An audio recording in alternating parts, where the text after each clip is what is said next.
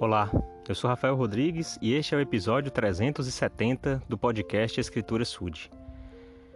Em 1918, o presidente Joseph F. Smith ele falou em uma conferência geral da igreja, né, semelhante ao que vamos ter hoje e amanhã, e ele estava falando que ponderava sobre o fato de que o dilúvio tinha matado todas as, a, toda a vida na terra, né? exceto Noé e sua família, ou seja, oito pessoas.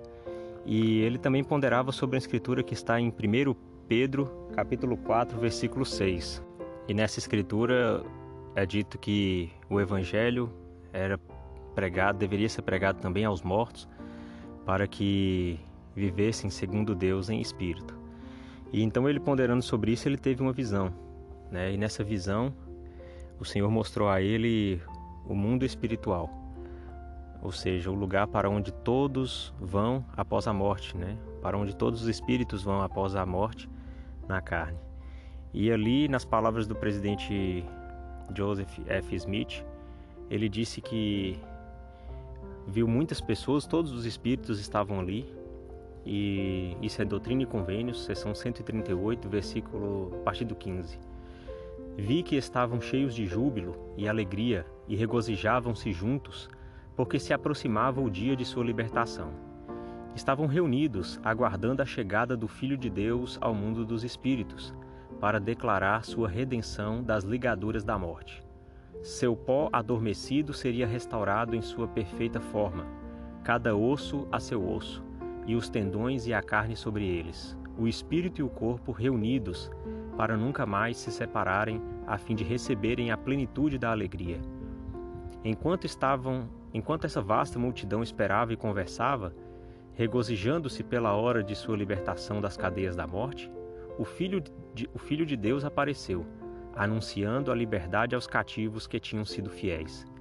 E ali pregou-lhes o evangelho eterno, a doutrina da ressurreição e a redenção do gênero humano da queda e dos pecados individuais, desde que houvesse arrependimento.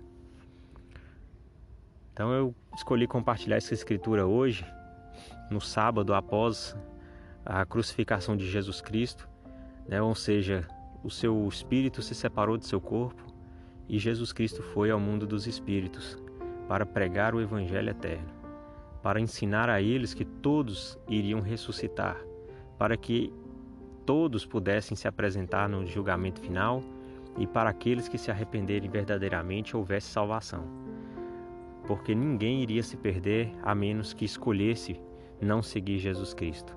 Mas para todos aqueles que escolhessem o Evangelho de Cristo, há salvação.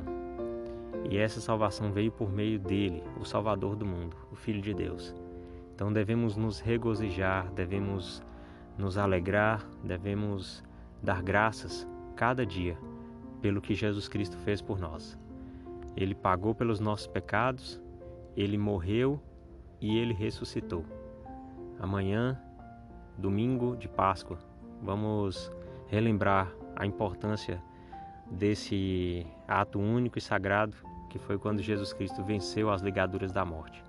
Para todos aqueles que tinham morrido, para todos os que já morreram, e que ainda morrerão ao chegar no mundo dos espíritos. Vão conhecer o Evangelho eterno se não tiveram essa oportunidade aqui na terra. Esse Evangelho é pregado em sua plenitude aqui na terra pela Igreja de Jesus Cristo dos Santos dos últimos dias. Tenho certeza disso. Orei e perguntei a Deus. Sei que essas são as verdades eternas e que todos nós podemos encontrar alegria e regozijo por meio dessa palavra, por meio desse evangelho pregado a todos. Em nome de Jesus Cristo. Amém.